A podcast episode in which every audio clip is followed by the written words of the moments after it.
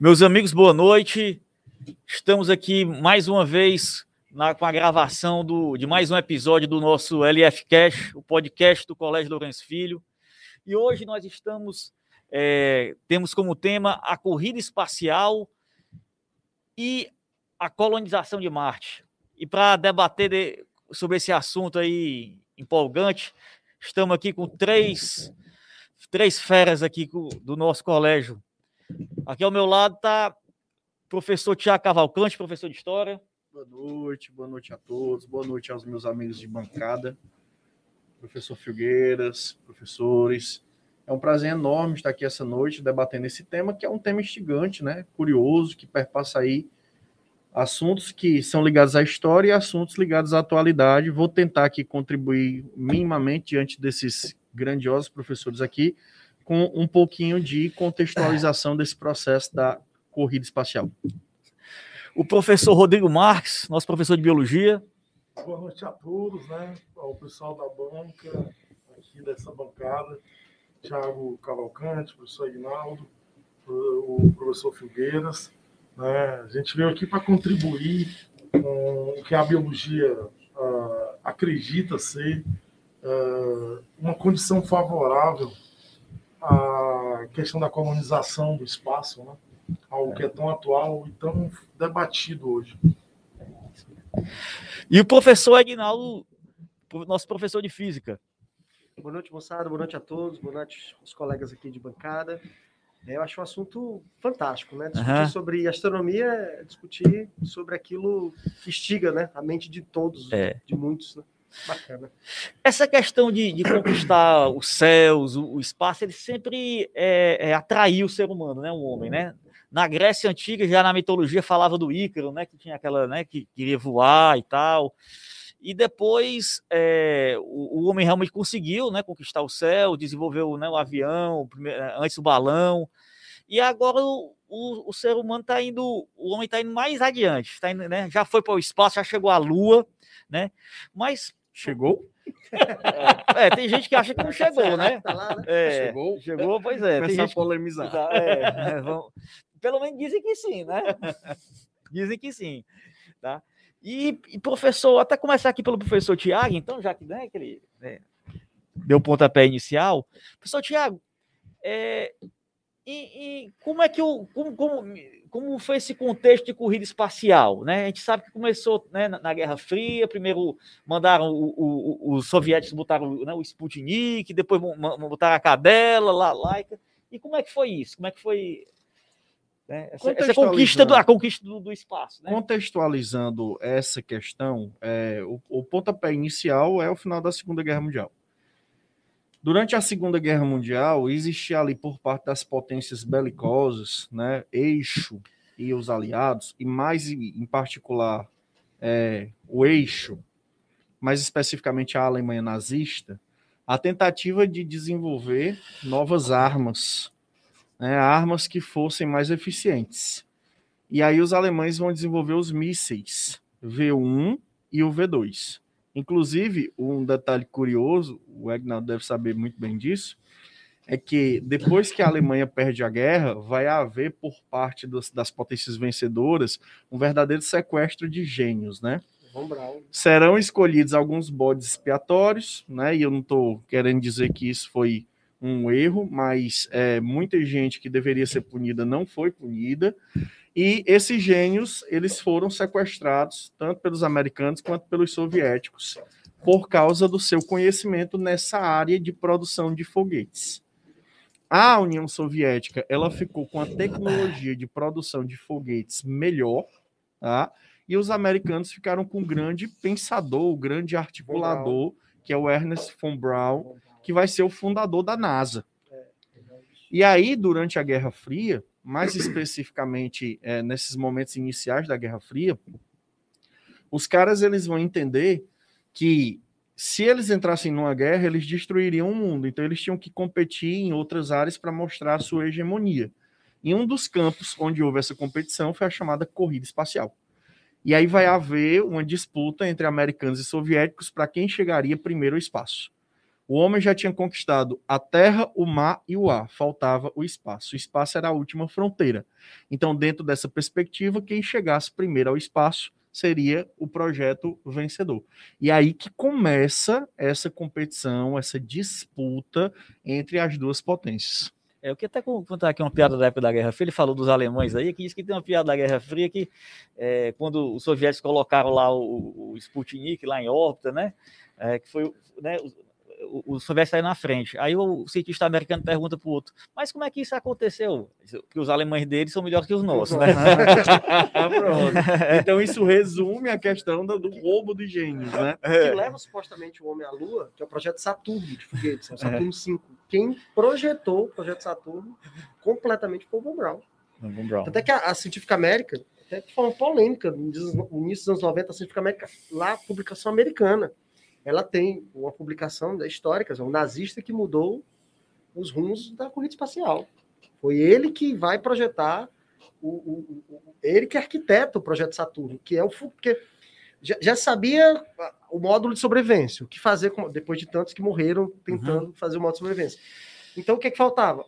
O foguete para levar os caras lá. E o Saturno é o Saturno 5 é que leva. É engraçado essa questão, porque é, o o esqueci o que, eu ia dizer, mas, mas enfim, esse, essa disputa entre essas duas superpotências é que vai levar inicialmente essa, é, essa é. questão da, da, conquista do espaço. Passa a ser visto como uma meta entre as duas superpotências chegar primeiro ao espaço. É, inclusive quando o, o, os soviéticos colocaram, né, é, é primeiro foi o, é, é, o Sputnik, depois a, a cadela laica, a laica. laica, e o primeiro homem a, a né? Tem um, e tem um, o Yuri Gagarin, né? Quarto, tem um quarto gol, né? Que os livros mencionam muito pouco, não sei porquê, fica aí a pergunta, que é a primeira mulher no espaço. Também. A primeira mulher no espaço é uma soviética. É uma soviética. soviética também. Né? Valentina né? Tereshkova. É, é, mas aí, é, é, dentro desse, desse contexto, quer dizer, os americanos, na época que o, que o, o Sputnik foi, né, se colocou em órbita, os americanos ficaram loucos, né? Achavam que né, ia ficar para trás. Isso mudou até o, é, os currículos da, de ensino médio das faculdades nos Estados Unidos, que eles aprofundaram o ensino das ciências exatas. O né? Kennedy. Né? O que, né? E, o, e o John Kennedy lançou, né? né? O, o, Kennedy, que era o presidente dos Estados Unidos nesse momento de aguçamento da corrida espacial, o Kennedy ele lança né, o projeto Apollo, quando ele, quando ele é eleito presidente em 1961, e ele disse que até o final do é, mandato é, dele década, o homem, é. o homem iria à lua em, em né? 12 anos, em 12 anos, o homem vai de um satélite no espaço que é o Sputnik, que não fazia absolutamente nada, ao pouso na Lua. E é um negócio impressionante ver o quanto o ego e a competição entre as pessoas é capaz de produzir eu, eu, é, Como o ser humano é competitivo, eu, né? vou além, se você parar para pensar, a invenção do, do, avião, vamos lá, nos anos de 1910, por aí, né? 1906, inclusive está fazendo aniversário, né? pensar que... O quê? O, o, o avião? O, o avião está fazendo aniversário.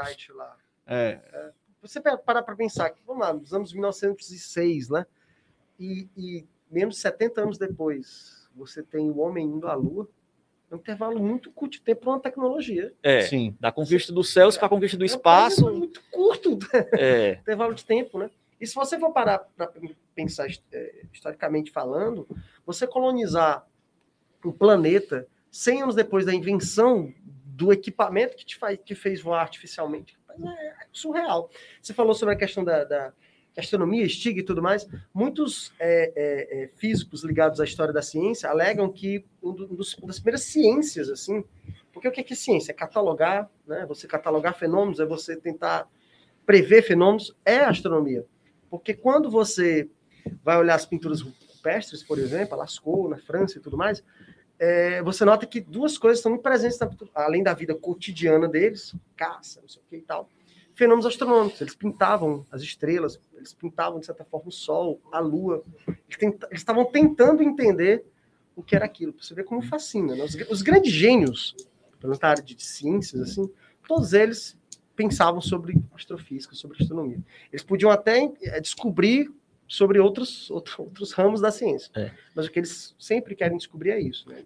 É, mas voltando aqui para a corrida espacial, né? Então a gente entendeu que a, essa primeira corrida espacial, é, os soviéticos saíram na frente, mas aí os americanos, vamos dizer, de certa forma, é, tem é. que, que ganharam. O professor Tiago acha que tem dúvida se eles chegaram realmente Não, à Lua. O ponto de virada desse negócio, o ponto de virada desse é. negócio, houve grandes conquistas dos soviéticos em pouquíssimo tempo, do Sputnik até o, o Gagarin, digamos assim.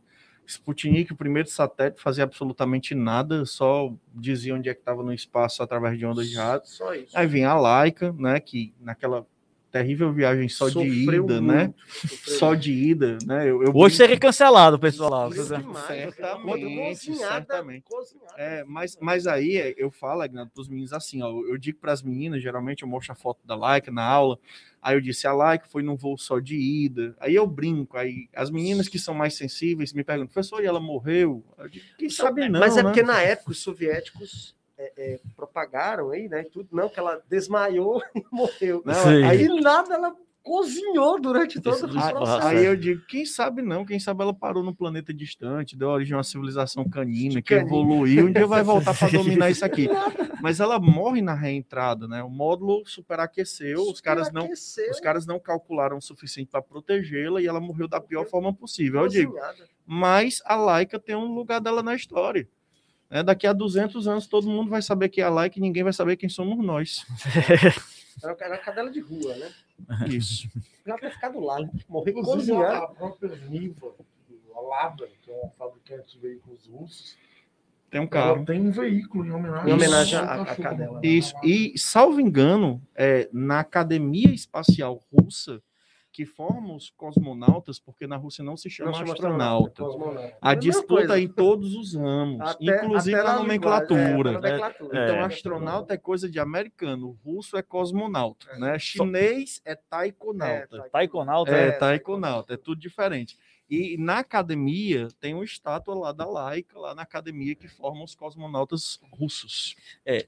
E agora a gente está vivendo aí uma outra corrida, uma, uma nova, porque. A, a, Embora a nossa corrida espacial, a gente tem que, que citar também que, além dos testes que foram feitos, a gente não pode esquecer da Challenger.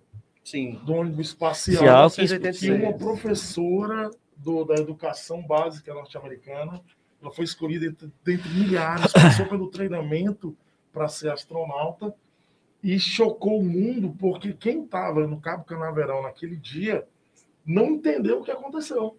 Porque as pessoas achavam que tinha havido, na verdade, a separação dos módulos é, ele era ônibus é. continuado. Só para explicar aí para o nosso aluno que eles não sabem, eles não estavam, eles não tinham nascido. Em 1986, uh, assim, os, os americanos eles começaram a fazer viagens seguidas ao espaço, e inclusive os ônibus recebiam nomes, né? É, é outra tecnologia, é até bom, é, porque antes eram foguetes que eram os Apolos, né? Aí depois Isso, começaram os, os, ônibus, Discovery, Challenge, Challenge, Columbus. Uma promessa de baratear o processo. É, é, foi, foi encarecer.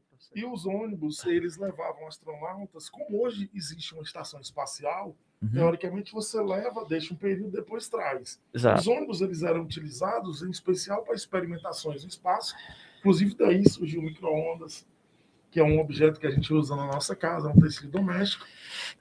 E dentro dessa, dessa condição relacionada aos ônibus espaciais, a NASA resolveu, um, do lançamento da, da Challenger, que era uma das dos, dos ônibus, fazer um concurso em todos os Estados Unidos, escolher um profissional de educação para que ele fosse agraciado com essa viagem. E uma professora do ensino, do ensino básico norte-americano ela foi escolhida, passou pelos treinamentos, inclusive causou uma, uma, uma assim, o, o, povo americano abraçou Mas foi por, justamente por isso, porque eles queriam chamar é, a atenção do povo americano para a educação. Porque ficava mais difícil é. É, é até mesmo conseguir é, recursos é. sem que houvesse uma causa. A gente vai pegar um exemplo disso. No fim da Segunda Guerra Mundial, quando os americanos precisavam de dinheiro para investir na guerra, eles tiveram que perder títulos. Bônus né? de guerra. Bônus de guerra. Né? Então, assim, Aí ela vai, faz o treinamento. E esse ônibus espacial foi em 86, eu lembro. Foi. É, Abril de 86. Por conta das notícias até, que todo mundo estava lá no Cabo Canaveral, na Flórida, onde é a plataforma de lançamento do, das, das, dos foguetes e ônibus espaciais norte-americanos, uhum. e a Challenger decola. É. E a cena é emblemática porque a família Tá da lá. professora está assistindo o lançamento do ônibus espacial. E de repente você nota uma explosão. E a cena ela se torna mais dramática, os pais da professora olhando, e eles não estavam entendendo até então o que tinha acontecido. Se não me engano, acho que era filha um única. vazamento. Alguns até aplaudiram, uma né? questão né? É porque foi o seguinte. É porque foi o seguinte, é, até hoje a NASA, e depois a gente vai comentar sobre isso, a questão da- das ah, empresas privadas. A NASA, ela não consegue produzir tudo. Na verdade, a NASA, ela não produz muita coisa, não. A NASA, ela, ela é uma empresa de pesquisa, mas a, a parte de engenharia mesmo, de construção de foguetes, ela terceiriza. Ela terceiriza. E aí, o que, é que aconteceu? Descobriram, e aí, um, um cara, falando de Segunda Guerra Mundial, um cara que vai participar do projeto Manhattan, um cara chamado Richard Feynman, é, a NASA é um órgão militar. Ela é um órgão civil barra militar, certo? Então os militares queriam fazer a, a, a CPI lá do, do- da explosão da, entre eles. Aí o Congresso americano, não, a gente quer um civil lá. Aí chamou um Richard Feynman, prêmio Nobel, eh, participou do projeto Manhattan, e para investigar. Então, é, enchem ele de documentos, só que eles não, não sabiam do ímpeto do Richard Feynman. Ele descobre que, na verdade, uma das empresas que fez o isolamento do tanque de combustível usou um tipo de borracha que quando ela, ela sofre uma variação de temperatura, ela aquece e esfria, ela meio que vira, vira inflamável. Então, você colocar um, um tipo de, de material inflamável num tanque de combustível, foi o que aconteceu. A, a vedação, a borracha de vedação, ao ser aquecida e esfriada, ela, ela, ela tem esse processo de, de se tornar inflamável. Só que isso, nos testes, foi detectado. Mas passou, Esse é o grande passou, problema, passou né? Os testes. nuvens. Passou. Não, mas assim, o que você falou, né, Tiago? As pessoas Hum. começaram a aplaudir porque elas não estavam entendendo. Eles É. acharam que era mais a um partir módulo. do momento que começa a, a soar estranho, aí você nota o desespero das pessoas. Porque morreram todos. Sim. Não houve, não houve como escapar. Não. E virou um símbolo. Inclusive, naquele momento, o americano começou a questionar os ônibus, Isso. que hoje foram aposentados. Mas eles foram aposentados, ele ainda Por demorou. custo. Não. É, ele foi apostar pelo O custo, não foi por isso. elevado. Quem montou o telescópio Hubble foi um ônibus espacial. Sim. Eles foram aposentados nos anos 2000, se eu não me Eu engano. acho que a- Agora, agora aí, só, só para só pra finalizar essa parte, você tem que entender que a corrida espacial, seja ela no pós-guerra, seja ela nos anos 90, que ela é reativada por questão tecnológica, para colocar os GPS da vida, as internets da vida, Aham. e hoje ela foi ao- a- ela teve custos de vidas consideráveis. Sim. O custo de vidas humanas, além da, da cadela, foi absurdo. Foi absurdo. Não só de mortes, mas também de amputações, de queimaduras graves. Porque, só para você ter uma ideia, né, a pessoa até pode falar melhor do que, do que eu. Eles não sabiam a quantidade de oxigênio que eles tinham colocado no módulo. Então, eles colocavam muito oxigênio, com medo de faltar oxigênio. Só que o oxigênio é inflamável. E você tem um grande problema quando você. Isso eu estou falando grande problema, tecnologia dos anos 70, 80. E quando você viaja, é uma coisa muito surreal. Para o corpo é um negócio. Por isso que o astronauta ele também é um super-homem. É, você tem uma grande aceleração, para lá de 20 mil quilômetros por hora para conseguir sair da Terra. Então tem a questão da- do aquecimento, que é o atrito da, da fuselagem com a atmosfera, e depois esfria. E depois esfria, porque está no espaço esfria. Então o que acontece? Aí causa uma condensação. Você vai respirando. vai- Quando você está voltando, quem assistiu aquele filme Apolo 13, do, é do- Hanks. mostra muito isso. Quando eles estão na reentrada, tudo come... ó, toda, toda essa matéria condensada começa a derreter, né? As Camadas de gelo, né? Microcamadas. E aí o que acontece? Começa essa água começa a entrar em contato com o- a parte elétrica e causa faíscas. Com muito oxigênio, explosão. Inclusive, eles tinham medo da reentrada. Da- não, na verdade, foram o grande problema que tem é re- até hoje, a gente vai daqui a pouco comentar sobre isso. O grande problema não é ir, É, o entrada. problema é voltar. Certo. O problema E a- é voltar. E hoje nós estamos vivendo essa uma outra corrida que é, é, é o chinês, né? Porque a, a Guerra Fria acabou, né? A União Soviética se desintegrou, mas hoje, nos anos 2000, a gente já tem uma. uma então, a gente fala de uma Guerra Fria 2.0, que seria uma, uma, uma Guerra Fria entre os Estados Unidos e a China, e, e os chineses também já estão enviando né, é, os seus também para os seus taikonautas, não é isso? Isso. né, ao espaço. Né?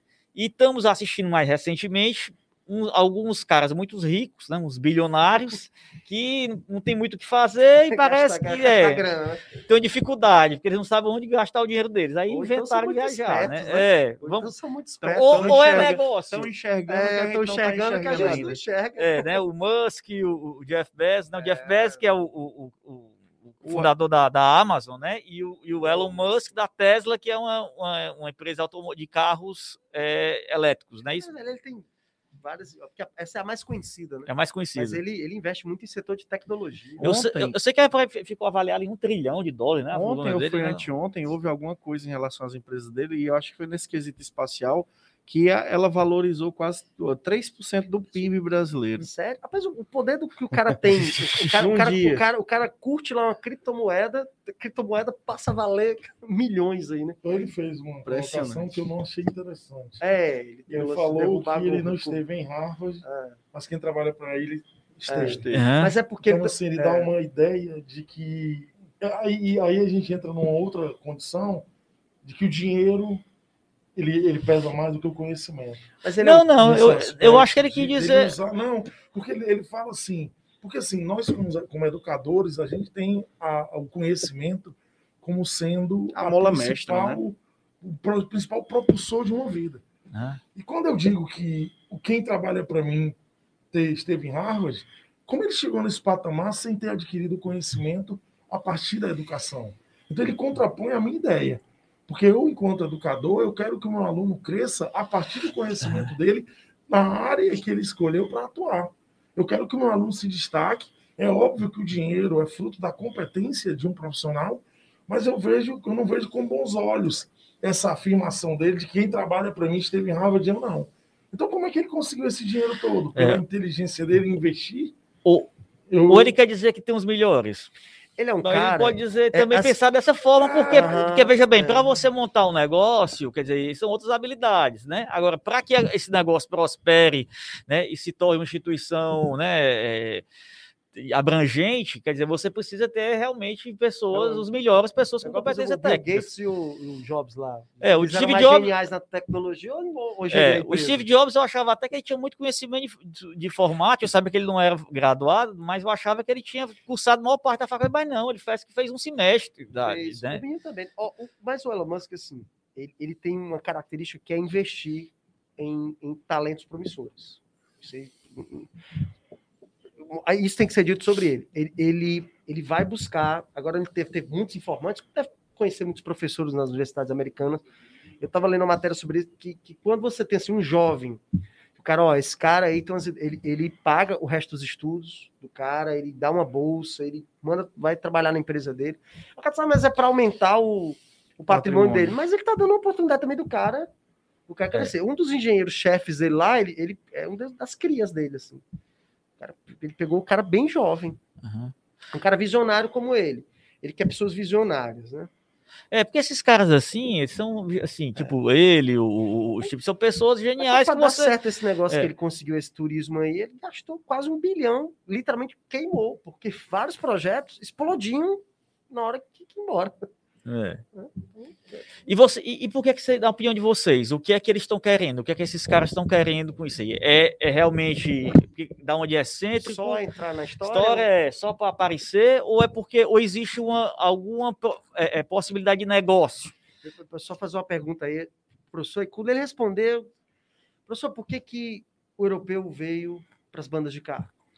É, é a questão do. Eu acho que o, o ser humano, existe todo tipo de ser humano mas existe algo no ser humano que é um espírito irrequieto, né? Uhum. É, e isso se mistura a outros projetos, obviamente, a questão econômica, a questão cultural, a questão. É por isso que eles querem né? outro planeta. Mas é, é necessário. Ser, tem, tem ser humano que sente a necessidade de não estar parado e de buscar novas coisas. E isso aconteceu em diversos momentos da humanidade. O cara estava lá na África, saiu, veio para a Ásia, atravessou a porra do Estreito de Bering. O cara ocupou o continente todo. O cara estava no continente europeu, des, des, desbravou os mares. O, o, o Oceano Atlântico era chamado de Mar Tenebroso. Os caras achavam que tinha um abismo no mar e foram. Os caras achavam que passando da linha do Equador, quem era branco virava preto. E mas, foram. Mas, Thiago, Thiago mas o, o, por exemplo, a Esquadra de Cabral, certo? Ela foi financiada por vários empresários. Sim. Sim. O cara investe não só para. É, ali ele já tinha Eles sabiam que objetivo, tinha- né? que tinha algo que ia ser explorado. Eu tô Vamos dizendo lá. isso O que é que eles sabiam? O que é que eles sabiam? Quando se fala, porque Provavelmente muitos um suspeita, relatos, muitos relatos chegavam. É aquele negócio de onde a fumaça há fogo. Muitos relatos chegavam, mas não se tinha certeza de nada. Mesmo assim, é um tiro no escuro. E os caras É. foram. Essa Mas é é a um lance hoje também. Por exemplo, acredita-se que tem uma quantidade absurda de minério de ferro em Marte. O, cara, o aluno sempre pergunta isso em sala. Mas, professor, trazer. Trazer isso pra cá. A Querido, a- pensa 500 anos É, atrás. a tecnologia hoje, a gente pensa na tecnologia hoje, não dá, mas Mas Pensa 500 anos atrás, os caras levaram. Né? A Europa conseguiu co- levar uma quantidade absurda de, de É produtos para lá. É exatamente essa Então a comparação que eu faço com eles. É exatamente essa. A questão da- das grandes navegações, imagina alguém disse, não, eu vou pegar, vou construir um barco gigante é, e vou aqui pelo mar. O cara, "Rapaz, onde é que tu vai Ó, achar essa, madeira? essa onde é que viagem foi só gente? civis, né? Que foi só civis, que, que eles não controlaram nada. Ela foi, ela foi guiada aqui da Terra. Foi 100 milhões. Que o cara não pagou para ele. O cara disse que ia doar para um hospital infantil, né? Um hospital combate o câncer lá infantil. O que levou lá, o- ele aí convidou outros dois ou três, eu não, não sei ao certo. Mas foi 100 milhões. Né? Então, Aham. Mas, há um lucro por é, detrás. mas, professor Rodrigo, você acha que aí ele- ele- eles estão em busca do lucro ou da, só da visibilidade? O cara que é investidor, um cara que faz um tipo de, de investimento como esse, ele visa um lucro futuro. Ele não está aqui pensando em, em outra coisa que não seja em potencializar essa ideia de um passeio ao espaço. Porque, assim, a tendência do ser humano inquieto que tu falaste é querer participar disso. Isso. Porque, por exemplo, se você coloca, por exemplo, gra- gravidade zero, que você. Todo mundo curte aquilo, tem uns aviões da própria Força Aérea Americana, que Fazem você consegue voar sem estar no espaço com gravidade zero. Sim, é só cair em queda livre. Sim, então, assim, necessariamente, eu acho que ele está fazendo isso ah, visando um, um- um- um investimento que ele está fazendo agora para obter um lucro depois. Eu não, eu não vejo como algo no, no sentido científico que vai tornar a humanidade melhor. Esse, esse lucro, inclusive, Rodrigão, ele não precisa ser necessariamente um lucro financeiro, é um lucro de, de colocar o nome na história. Sim. Já, já tinha o nome na história. Se Vaidoso, não fosse, né? não seria tão simbólico. O Bezos, por exemplo, na viagem dele, ele levou o homem mais velho que foi ao espaço É. e a pessoa mais nova que foi ao espaço. É o William, William Então, Shatner, né? então é um- muitas pessoas, muitas pessoas foram ao espaço, mas quem foi com a pessoa mais velha e mais nova? O Bezos. Não. Então, há também a busca por essa questão da posteridade, de ser o novo Cabral do espaço, o novo Colombo do espaço, quem vai fazer primeiro determinadas coisas e colocar o seu nome na posteridade. Nós estamos na aurora de um, de um novo milênio, de, um, de, um, de uma nova de uma nova jornada da humanidade. O, o, o- tá só começando essa Agora, fase a agora. pergunta é: vai dar tempo? É, a A diminuição das explosões no Sol. O afastamento da Lua da Terra. Não, mas são fenômenos muito. Não, mas eu né? te falando assim, será que vai dar tempo Não. a gente chegar o John? Porque assim, se a gente não conseguiu ainda chegar ao fundo do oceano, é muito estranho a gente querer conquistar Marte. É, Essa Inclusive, biologicamente, eu estava vendo um, um biólogo francês, ele dizer dos riscos que a gente está colocando. Marte pode desaparecer sem existir, sem ter existido. É, é. Porque o, o- eles estão querendo fazer tanta experiência. Porque, por exemplo, ele manda semente para lá. Eles estão planejando mandar sementes. Sim. Sementes não germinadas, sementes pré-germinadas, sementes germinadas. Vamos plantar isso em Marte. E se isso começar a brotar? E No- se essa estrutura, o planeta não tiver um suporte que permita a ele resistir a essas plantas, a esse crescimento vegetal exagerado? E se a quantidade de oxigênio permitir que essas plantas cresçam de forma, digamos, exagerada? E se de repente o solo marciano sofrer danos pelas plantas da Terra? Então, assim, é uma coisa que você não está pensando. Tudo que a gente faz sobre Marte são conjunturas. É, tudo é um Por risco. exemplo, vai um robozinho lá, que fica brincando lá, tocando música brasileira, inclusive. Sim. Aquarela. Ô menina tão bonitinha do pai. Pois é, e aí você acha isso bonito, bacana. Eu acho interessante o conhecimento para que a gente saiba mais ou menos como é o planeta vermelho. Mas a gente não é para estar tá chegando como o homem acha que pode chegar. Porque a vaidade humana é maior que tudo. Sim. Quando eu penso que dentro do, da ordem primata o homem criou uma subordem chamada de antropóide, que são os macacos que se parecem com o homem, quando o homem foi o último primata a aparecer, a gente nota a vaidade humana. Sim. E a gente acredita que a gente tem esse direito. A gente não sabe o que é Marte. Marte é um planeta desconhecido para a gente. Mas a gente quer experimentar em Marte aquilo que a gente acredita que pode. E é. se Marte desaparecer antes? Eu, porque eu queria. O, o grande questionamento: e se Marte não der certo? Mas é porque é o seguinte, assim. Porque é. a, gente tem que ser, a gente tem que ser cético. É, inclusive, sobre um desses bilionários aí, acho que é o Bezos, tem um, um plano aí de, de, colocar indústria, se eu não me engano, em Marte ou na Lua, é. para não é, ter de poluir o planeta Terra e, iria levar toda a é. degradação, poluição para outro eu, planeta. Eu Isso termino, faz sentido para vocês? Eu termino minha aula de corrida espacial dizendo que isso vai acontecer.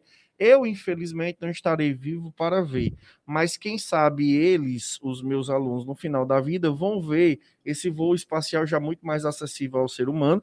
E os bisnetos dele, eu termino minha aula dizendo isso, o seu bisneto, ele vai ter a possibilidade, quando ele for fazer a matrícula de estudar, ou no Lourenço Filho Centro, ou Parangaba, ou Marte ele vai ter essa possibilidade. Com certeza. É assim, vai surgir essas coisas. Ele falou sobre a questão, só, só pontuando duas coisas aqui. Ele falou sobre a questão do mar. Né? A gente conhece mais o espaço do que o mar. Essa pergunta foi feita numa turminha, não do TELF. Agora está perguntando, gente estava na astronomia, por que você conhece mais o, o. A explicação é muito simples: investimento. O oceano, explorar ele não, não dá lucro. Explorar o espaço dá lucro. É por isso. Mas, mas assim... Ó, só, só para você ter ideia, o mapa, o mapa sobre a profundidade oceânica mais preciso que tem é de um texano, se eu não me engano, que freelancer. Ele tem um submarino, faz lá e vende para a National Geographic, por exemplo.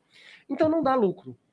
Eu não estou dizendo que isso é certo ou errado, estou dizendo é por quê. Né? Mas onde é que o espaço vai nos dar lucro se a gente, dá. Olha, em tese, por exemplo, dá. eu entendo Olha, que algumas, coisa, algumas, algumas experiências dá, espaciais trouxeram de repente benefícios. A maior prova disso de lucro é o velcro, é o, a lapiseira, mas... a TV de LCD, todas as tecnologias da corrida espacial. Não, com certeza, Aguinaldo. Eu estou é. falando assim, essa corrida espacial a Marte. Peraí, deixa eu te explicar uma coisa, por que Marte? Marte não é o mais próximo da Terra. O próximo da Terra é Vênus, mas Vênus é impossível. Não que Marte tenha condições maravilhosas. A temperatura mínima de Marte passa dos menos 150. A máxima, no máximo, é 35. Em média, é menos 63. Então você não vai encontrar água no estado líquido. E a água que tem lá, se encontrar, é uma água contaminada. Né? Não é uma água pura que a gente tem aqui. E você está falando Marte ou Vênus? Marte, eu tô falando Marte. de Marte. Marte. Por que, que Vênus não dá? Muita gente acha que Vênus é o planeta mais quente do sistema solar. Não é. Desculpa, Mercúrio é o mais quente, porque é mais próximo do Sol. Não é. O mais quente é Vênus, por causa da atmosfera rica em metano. Então, o efeito de tu falar é absurdo. Sim. Então, o planeta mais quente do nosso sistema é Vênus. Então, embora ser mais próximo, não tem como. Você... Uma sonda russa chegou lá nos anos 70, foi 80. Acho que era, era feita para durar 15 minutos, durou até algumas. Tem até umas fotos na internet de Vênus. É, não que Marte seja uma maravilha do mundo, mas Vênus nem, nem se pensa em Vênus. Uhum. Vamos lá. É porque Marte é um teste. É um teste. A gente pode falar outros planetas. Agora, o porquê de falar outros planetas? Aí tem a questão. Aí é onde eu acho que não é só questão financeira. E eu não estou falando dos dois aí, eu estou falando dos cientistas que, que tentam bolar as estratégias para isso. A humanidade, já com 7 bilhões a gente já está? Sim. 8 bilhões? Acho, quase 8. Quase 8. Rapaz, vai chegar uma hora que a Terra não vai suportar. Não mais. vai suportar. E para a sobrevivência da, da, da, da, da, humanidade, você vai ter que ir para outros planetas. Agora, eu entendo tudo que você falou. Você está em um planeta. Você não conhece ainda bem o planeta. Você me pergunta, professor Marte não tem vida? Eu disse, mais ou menos. Porque as sondas, quando chegam lá, por mais que elas experimentem temperaturas muito altas, depois temperaturas muito baixas, depois muito altas e tudo mais, ela não chega completamente estéreo lá. Por mais que aqueles tentem levar ela o máximo possível, ela não, ela vai, ela, é, ela, ela leva algum contaminante para lá. É, é, existem, existem dois filmes muito bacanas que eu vou dar como dica aqui. O primeiro, se você quer conhecer um pouco mais sobre a Challenger, tem um documentário no Netflix. Foi lançado ano passado, Muito bom. Muito bom mesmo. São três, quatro episódios que mostram o que, que aconteceu e tudo mais. E o segundo é um filme chamado Vida. Eu acho que é Vida, Life, Vida. Que mostra o seguinte: eles vão a Marte e lá eles encontram um ser unicelular. E eles trazem é, é, é, na nave, né? Trazem de volta para a Terra. E eles não. Eles, para ter ideia, eles não avisam nem a Terra, porque eles querem fazer assim. São eufóricos. De repente ele vai. Um celular, ele vai para o celular. E de, aí assiste o filme para você ver o que, que pode acontecer. Hum. Então, sim, isso pode acontecer? Sim. Ah, isso é ficção científica? Nem tanto. Então, sim. É, daqui a pouco a gente vai falar um pouco mais sobre Marte, mas, por exemplo, Marte é um planeta muito complicado, muito diferente da nossa. A atmosfera é muito diferente. Você tem um solo completamente inóspito. Quem assistiu o filme Marte, que é outra. É, é, na verdade, Marte não, é. Tem o Matt Damon, né? Que é, como é o nome? É, é Marte. É, né? Perdido em Marte, não é isso? Perdido em Marte. Muito bom. Tem É. um pouco de fantasia, mas é muito legal. Ele consegue até fazer uma horta lá, né? Isso. A, é, Marte tem uma gravidade bem menor do que a Terra, muscularmente falando, será um desafio. Mas é, o que, que os caras alegam? Eles alegam que eles podem modificar Marte. E aí, quem é mais antigo, lembra de um filme do Schwarzenegger? Acho que é. Não, naquele filme, cara. Não sei o que do Não, Vingador do não. Futuro, não. é Vingador do Futuro. Que é. Que tem lá um projeto que o cara aperta lá e muda a atmosfera de Marte. Não é t- Rapaz, hoje em dia eles fazem uma micro Marte, onde eles modificam a atmosfera marciana para fazer um ecossistema. Mas a NASA. Agora, isso é perigoso? Demais. Mas é necessário, ao meu ver, essa opinião, sim. Não, mas- A gente precisa ter uma saída se aqui der errado. Mas- Mas é estranho, porque a NASA não conseguiu replicar o bioma Terra. É. A NASA não conseguiu fazer um bioma da Não, Terra. com, não é, com certeza lá será um bioma diferente.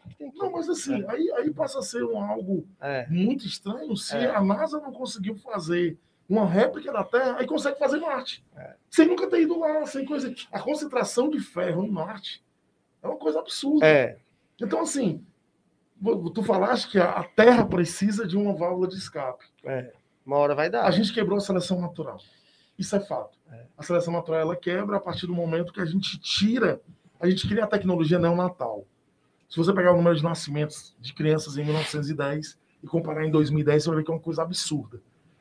Crianças nascendo por parto cesáreo, crianças nascendo com incubadora, crianças sendo colocadas em úteros artificiais. Uma coisa que não acontecia há, há 121, há 111 anos atrás. Então a gente quebra a seleção natural. Com isso aumenta a população. É, Com o aumento da população, aumenta o consumo. sim. E aí as cadeias de produção têm que atender a essa demanda. Então, na realidade, soa como incoerência querer ocupar um lugar se você não está nem tentando conseguir, conseguindo manter o seu ativo. Em maio de 2019, a Terra atingiu o potencial máximo dela de uso. A gente, em junho de 2019, a gente entrou em janeiro de 2020.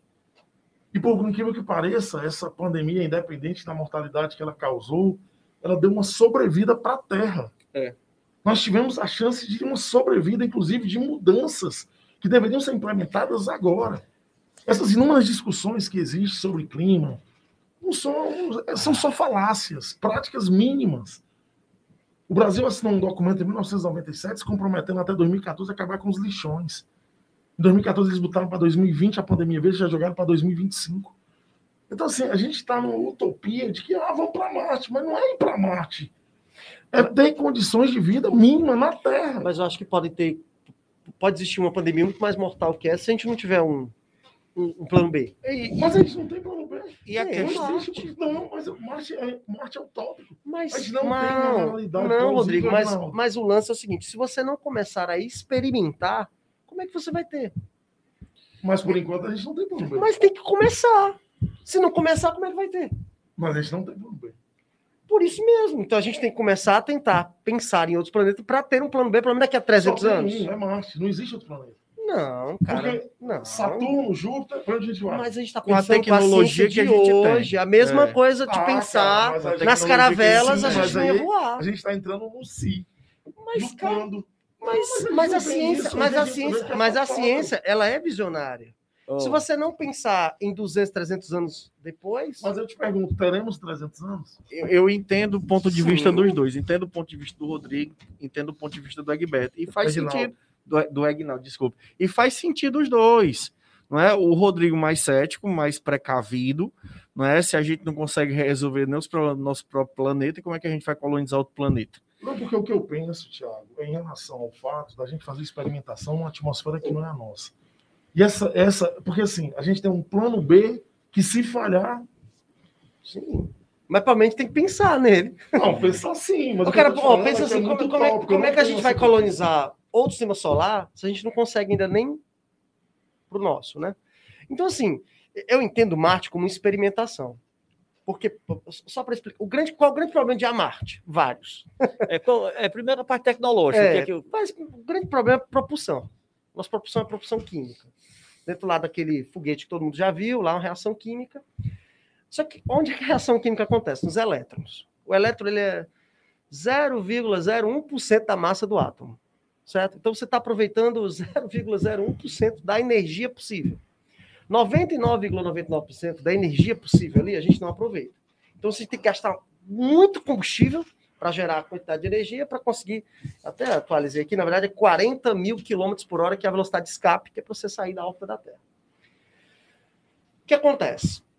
Um sujeito alemão, há 115 anos atrás, propôs que é possível você é, retirar energia através da massa. A famosa equação do Einstein, é mc ao quadrado, né? É igual a massa vezes a velocidade da luz ao quadrado. Então, o futuro é, tá certo? Qual é o futuro? A gente tem propulsão mais eficiente. Como? Através de fissão nuclear. A gente vai quebrar lá o átomo, como é feito nas usinas. O problema é que o processo da usina é complicado, imagina num foguete. Mas é assim. Você tem que entender que o processo dele é lento mesmo. Ou aparecer uma outra tecnologia, tecnologia. que permita. Por exemplo, a questão dos foguetes. Qual é o grande salto aí da, da empresa do Elon Musk? O fato deles reaproveitarem uma parte do foguete não é?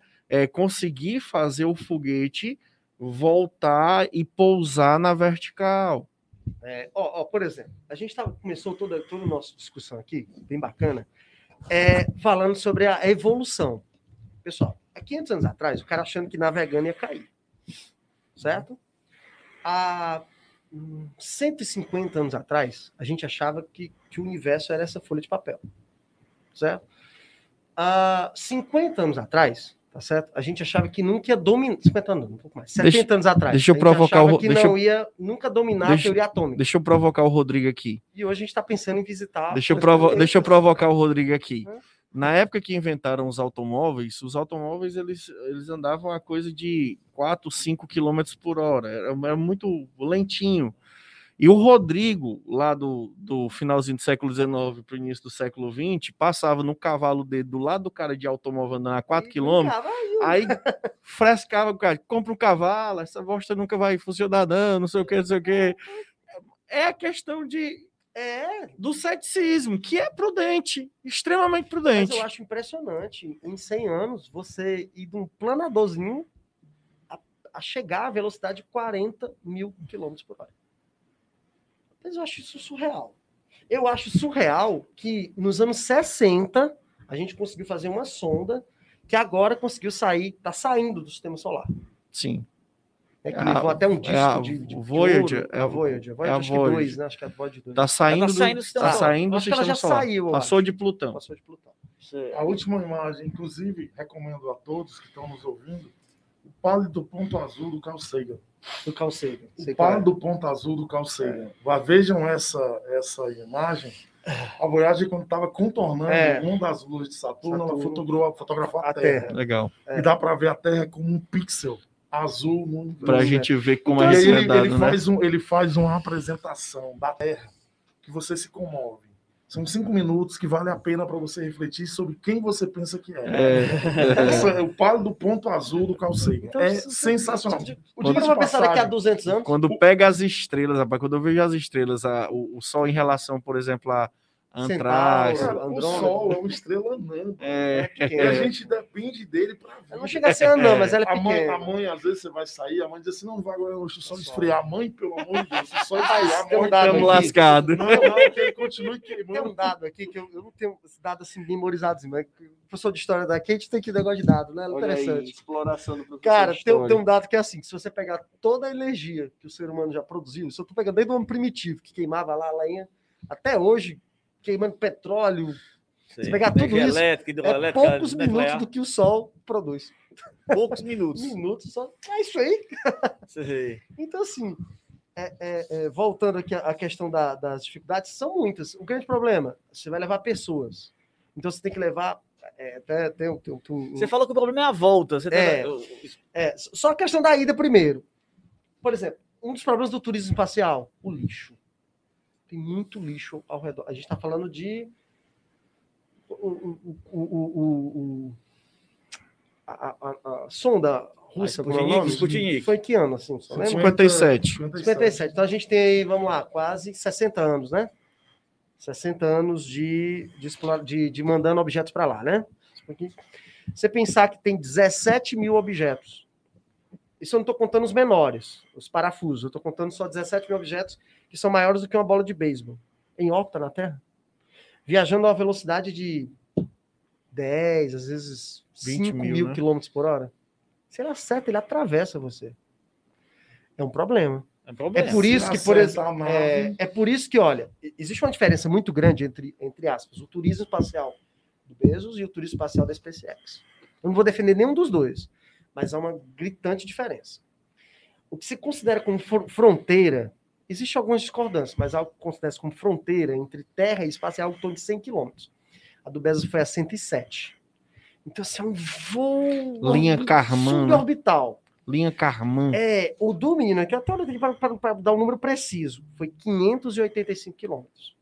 Isso é mais, mais distante em relação à superfície da Terra do que o telescópio Hubble e do que a Estação Espacial Internacional, que está a 400, 408 quilômetros de distância. Aí sim ele ficou em órbita. Então, só, só tem que ficar claro isso. Por isso que toda vida que o, o da Amazon lá manda um foguete, ele, ele brinca, né? O Musk brinca no, no Instagram e Twitter. É o que ele fez aí foi um, um voo. Não é bem assim, né? Não é bem assim. Mas o grande problema, tanto do passado como no presente, é a reentrada. Muito problemático. Por quê? A Terra não é estática. A Terra está girando. Então a reentrada é algo muito difícil, porque ele tem que andar num, entrar num ângulo que não pode ser muito aberto, nem muito fechado, porque se for muito aberto, ele vai Ricochetear, é uma bala. Como se fosse uma bala mesmo. Ele está vindo a 12 mil quilômetros por hora. Ele vai bater na atmosfera terrestre e ele não pode ser um ângulo muito fechado, senão a reentrada aquece demais a fuselagem. Então, um ângulo muito, muito, muito, muito. é, Uma vez eu vi um, um cara falando, assim, uma, uma- fazendo um, um- comparativo, assim, você acertar um, tiro de 38, assim, a quase um quilômetro de distância numa folha de papel. assim. Mas a folha de papel deitada. Ela tem que acertar aqui. É o ângulo de reentrada.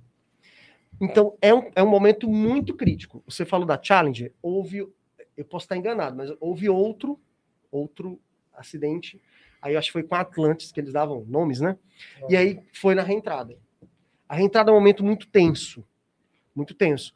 Porque não que a, que a, Foi a Apollo 11 que quase não consegue a, voltar. a 13. Foi a 13 que deu A um problema 13. lá. Na verdade, Eles sabiam que entrando poderia explodir. eu, eu posso eu posso estar errado, mas que eu lembre assim, é porque assim, tem alguns dados da União Soviética que a galera disse que, que nunca São ninguém soube. né? Nunca ninguém soube.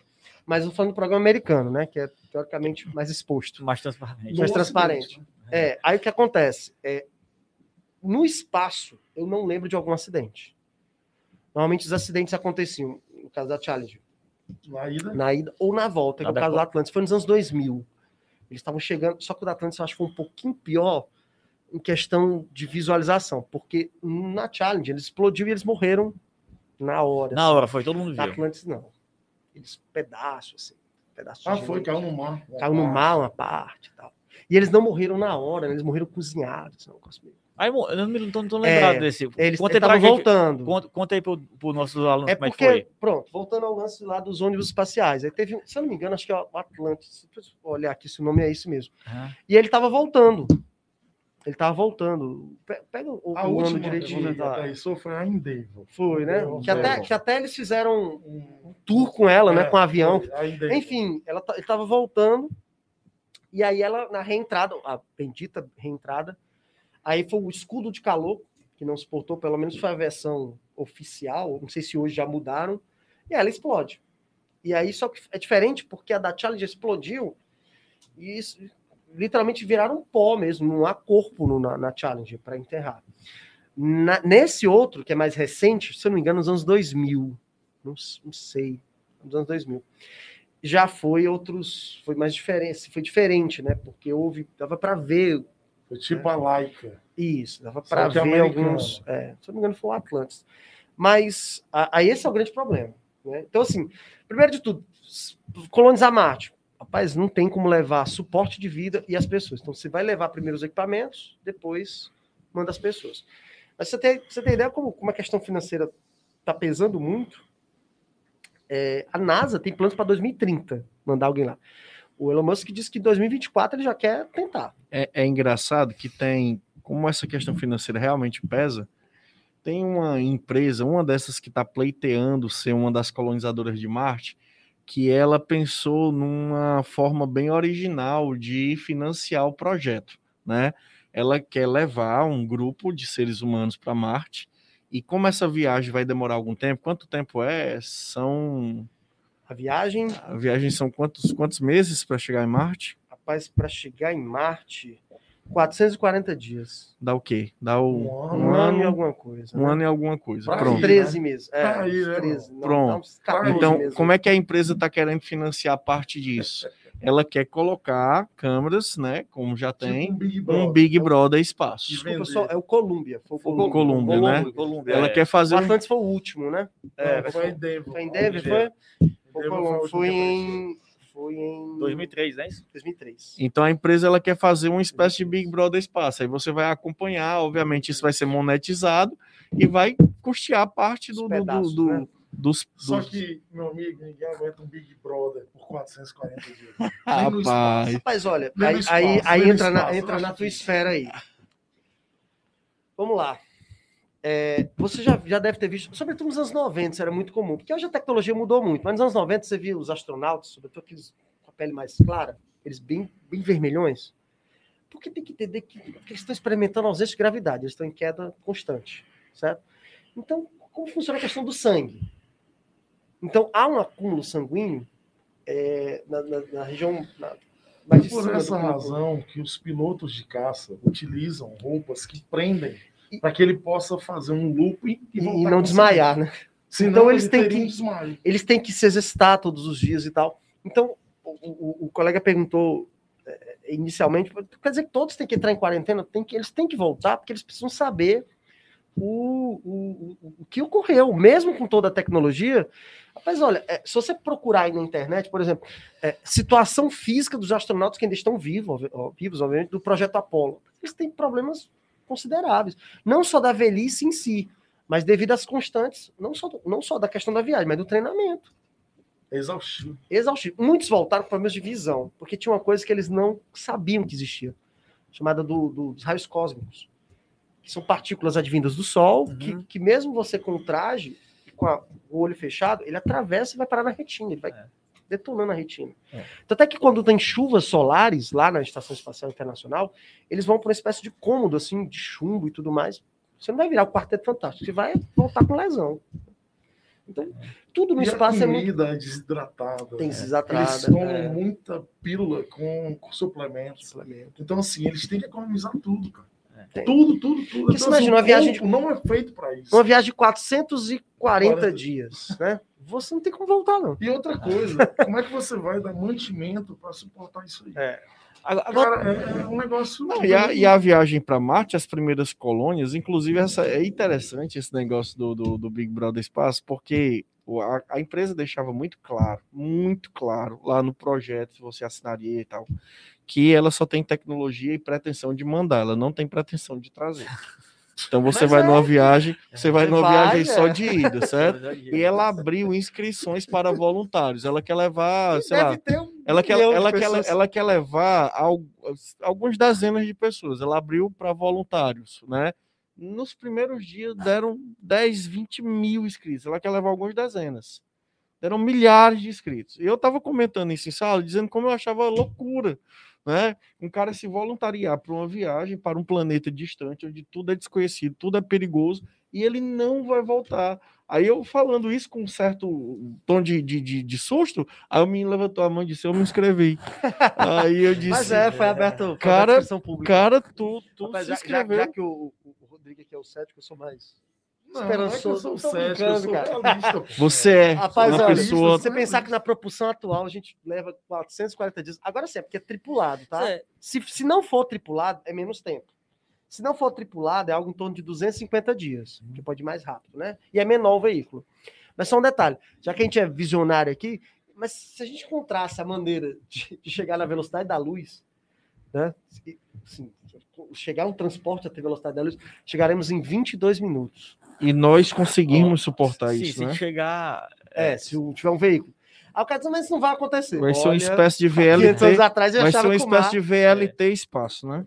Nesses filmes de, de, de astronauta é muito comum você ver aqueles, aquelas é, é, é, Cápsulas. câmeras, cápsulas que, eles, que, né, que os astronautas dormem, né? Porque como as, as viagens são muito longas, né? Então, aquilo é possível um dia se fazer, conservar o, o ser humano ali durante. Eu assisti um até tem um, um até que o pessoal saía da, eh, da Terra para outro sistema que era uma viagem que ia levar, ia levar tipo 70 anos e a turma iria todo mundo dormir. Né, dentro de- de- eh, nesse período numa cápsula né, e acordar já no, no novo planeta. Aí eu pergunto a você, isso seria possível, né? Professor Rodrigo, é, pelo lado da biologia, é possível você Biológica. congelar o ser humano, ele não envelhecer e. Não, na verdade, hoje o que a gente tem é, porque todo, todos os processos eles esbarram na condição orgânica que nós temos. Uhum. Para a gente poder conseguir uma série de intentos que a gente deseja, a gente teria primeiro que adestrar o nosso corpo. Então, assim, você teria então que produzir um bebê e esse bebê trouxesse todas as características que fossem necessárias para essa condição. Porque, assim, quando eu falo, por exemplo, de biotecnologia no sentido de co- congelar um cordão umbilical. Hoje, os casais que têm um poder aquisitivo bacana, eles congelam o cordão umbilical. Só que eles estão congelando o cordão umbilical e pagam uma, uma mensalidade anual baseado na ideia de que futuramente esse cordão umbilical vai ser utilizado numa clonagem terapêutica. Ou seja, o filho daquele homem precisa de um fígado, não vai mais depender da solidariedade humana, do convencimento de uma família, para que aquele fígado seja um dia doado. Mas ele vai lá no cordão umbilical, pega aquela célula, domestica, pega uma célula totalmente, é, é, na verdade, uma célula totipotente, e consegue manipulá-la, domesticá-la para que ela se torne um fígado. E salva a vida daquela criança com cordão umbilical, que era dela. Vantagem disso? Rejeição, zero. Rejeição zero. Vantagem disso é teu. Desvantagem, custo, porque isso não vai ser de graça. Então, eu acredito que se houver um projeto que leve a condição humana a criar um, um ser com características desejáveis para essa missão, talvez sim. Hoje não. Tanto é que eu falo para os alunos, ó, vocês estão fora. Porque o teu umbigo está dentro de um vidro com um esparadrapo com o teu nome. É, já era. É. A nossa mãe conservava o nosso umbigo num, num, vidro com Um esparadrapo. líquido lá, né? Não, meu nem líquido tinha, secou lá. Então, assim, aquela célula tal de potente que poderia me salvar, minha mãe detonou, não sabe disso. era. Entretanto, essa geração que está hoje sendo pai e mãe, está congelando o cordão umbilical baseado na ideia de que isso vai Que acontecer. vai acontecer. Então, para que a gente consiga atender a essa visão, essa condição visionária que o Egnaldo citou, é preciso que você tenha um organismo capaz de suportar isso. Rapaz, essa história de você só ir é fantástica. Essa história é fantástica, Ah, fantástica. Eu não é. sabia, eu não sabia disso. Só aí. É. Só aí. 440 dias. A, a ideia, a ideia das impressoras 3D, Sim. entre outras coisas, É. dessa possibilidade. É. Você não vai ter lá um, um Walmart Marte. Hum. Então você vai ter que produzir o que você precisa ali impresso. Então essa é a É. ideia. O filme que eu falei é, é, que dessa viagem é, é Passageiros, é um filme de 2016 com a, a, a- a- de- aquela atriz do, do Jogos Vorazes, a, a Jennifer Lawrence, não é isso? É. É, conta a história de um pessoal que sai da Terra e, e vai uma viagem só de ida para colonizar outro Eu acho que país. eu vi esse É. eles acordam no meio Só da... que dá um problema no meio da viagem. Aí é que tá todo mundo acordam no É, Mas co- assim, pessoal, é, Na teoria tudo dá certo, se né? você tiver- tiver a oportunidade de assistir vida, assiste. É muito interessante. Aí são as implicações de você mexer é. com algo que você não conhece. É. Mas nós estamos aqui chegando aqui no final do, do, né, do nosso episódio e a gente falou aí sobre né, é, é, conquistar outros planetas, né? O professor Rodrigo falou da a mudança da seleção natural. E aí me lembra um pouco o historiador, né, israelense, escritor Yuval Harari, né, que diz que, que ele diz que na verdade o, o, o Homo sapiens na realidade quer se tornar o Homo Deus, né? Porque comparado ao que a gente era, né, quando a gente surgiu lá, né, a nossa espécie surgiu lá na savana africana, que era um pouco mais do que um, um, um vagalume. Um, ele, ele fala uma coisa muito engraçada. Ele né? diz que o impacto do ser humano há 300 mil anos atrás, quando o Homo sapiens surge, sobre o planeta, o impacto. Estou falando de estrutura orgânica. O impacto, o impacto que ele causava no planeta era semelhante ao de um vagalume. vagalume e a gente modificou, né? O, o, ser humano modifica, inclusive a seleção, modificou inclusive a seleção natural não só dele, mas também de outras, várias outras espécies, Sim. inclusive vegetais, Sim. né? Que, que né? vários vegetais foram. Ele disse que a gente virou babá de planta. Pois é. E aí eu pergunto a você, perguntando aqui você, isso aí tem a ver? Existe esse desejo do ser humano assim de, de querer ser Deus? Para alguns eu tenho certeza. o Musk, com, certeza. com certeza, né? Mas, mas é, é, é, essa questão de, de se achar diferenciado, né? Como o Rodrigo colocou, a, a, a gente não é nada, mas algumas pessoas não conseguem enxergar o quão nada a gente não é e se envaidecem ou pelo seu dinheiro, ou pelo seu conhecimento, ou pela sua beleza. E essa característica do ser humano, se acha um ser diferenciado. E acho que sim, né? Não só a busca do, do espaço, mas certamente tem gente agora buscando imortalidade. Mas certamente vaidade, tem... o homem tem uma necessidade de poder. Cara. Sim. O poder ele atrai muito. Então não é só necessidade de se mostrar melhor, ele tem que ser poderoso diante dos demais. Quando o projeto Genoma terminou a primeira etapa dele no ano 2000, o homem foi decepcionante.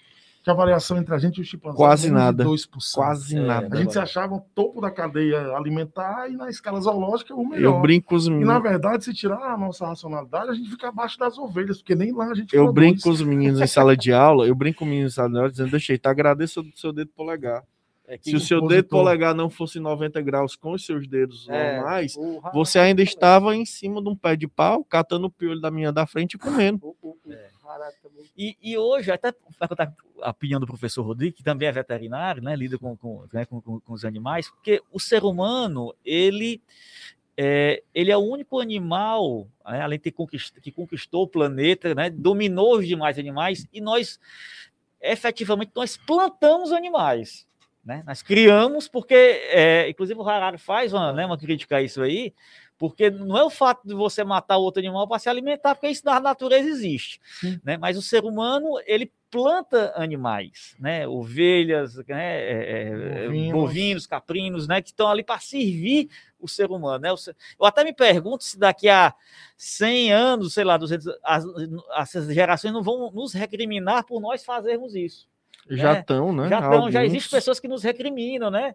O, o Joaquim Fentes, na entrega do Oscar, né, do, do, poucos anos atrás, fez um discurso né, falando de como né, nós tiramos ali um, um, uma ovelha que nasce ali da, da sua mãe ali aos prantos, e aí só para servir de alimento para a gente. Quando a gente para para pensar nisso, realmente é muito cruel. Eu pergunto para o professor Rodrigo, qual é a relação do ser humano com né, os demais animais? Você acha que existe realmente uma soberba, ou os animais, ou, ou nós somos realmente os senhores do planeta e, e, e os animais têm de, nos servir? Não, na realidade, eu parto do princípio de que o homem ele, ele pensa que o universo foi feito para ele, Sim. a evolução foi voltada para ele. Eu acredito muito naquela ideia de que nós utilizamos os animais ao nosso, à nossa necessidade. Sim. Eu falo para os alunos o seguinte: se você pegar o lobo selvagem, ele continua selvagem, ele continua com uma condição não pamítica. O lobo só cruza com a loba os filhotes dessa, desse grupo, do núcleo alfa, não cruzam entre si. Alfa cruza com beta, com iota, com ômega, mas não cruza entre si. Aí você pega o cachorro. Aí o cachorro, há 14 mil anos atrás, começou a seguir as caravanas. O lobo não late, ele uiva. O cão não só uiva, como late. E a dependência dos primeiros cães lobos a seguirem as caravanas fez o cachorro virar o que ele é hoje. que vai numa, variedade, absurda, desde o Chihuahua, que é o menor, até o Irish Wolfhound, que é o maior. E o lobo continua sendo lobo selvagem. Então você nota que o homem, nós, olha a nossa, olha a nossa característica. Olha o gorila, olha o orangotango, o chimpanzé, eles continuam do mesmo jeito. Eles não mudaram nada, as características são bem parecidas. Fica até difícil dividi-los. Né? O ser humano é impossível ser parecido. Eu sou calvo, você tem cabelo, ele tem cabelo, o cabelo dele é loiro, então é claro, o meu não tem. Então isso mostra que o ser humano é isso. A gente simplesmente, onde o dedo, onde a gente põe o dedo, ou a gente estraga, ou a gente atrapalha. A tese do Vocês terem uma é ideia, só para vocês terem uma ideia. Os primatas, nenhum primata gosta do homem. Se você pegar no macaco prego, acariciar ele, brincar com ele e tal, e soltar ele na floresta, o grupo dele vai pegar ele e vai matar. Porque ele teve contato com a gente. Mas olha, eu também, viu, seu cético? Seu cético aí, pessimista. Não, eu não sou cético pessimista. Olha, não, presta atenção. Eu, eu prefiro acreditar no professor e o povo. Né? O cara lá que ganhou a confiança de um ser, né? criou algum tipo de relação o ser humano é isso, é essa imprevisibilidade. Tem esse ser humano que é, talvez seja uma grande parte da nossa essência, esse destruidor, esse egocêntrico, ególatra, mas também tem essa possibilidade de, de interação, de um equilíbrio com o meio, de, Sim, de construir Thiago, essa coisa existe toda. esse homem. Mas se a gente parar para analisar, a gente, teoricamente, uh, utiliza tudo para as nossas necessidades. Sim, sim, isso é fato. Entendeste? Então, assim, é esse homem que é o que eu estou citando. Sim. Uma coisa que é fantástica no ser é humano é, é a capacidade né? de se emocionar. Pô. Sim. É a capacidade de se emocionar, é a capacidade de ser solidário. A gente viu, a gente vê hoje, né?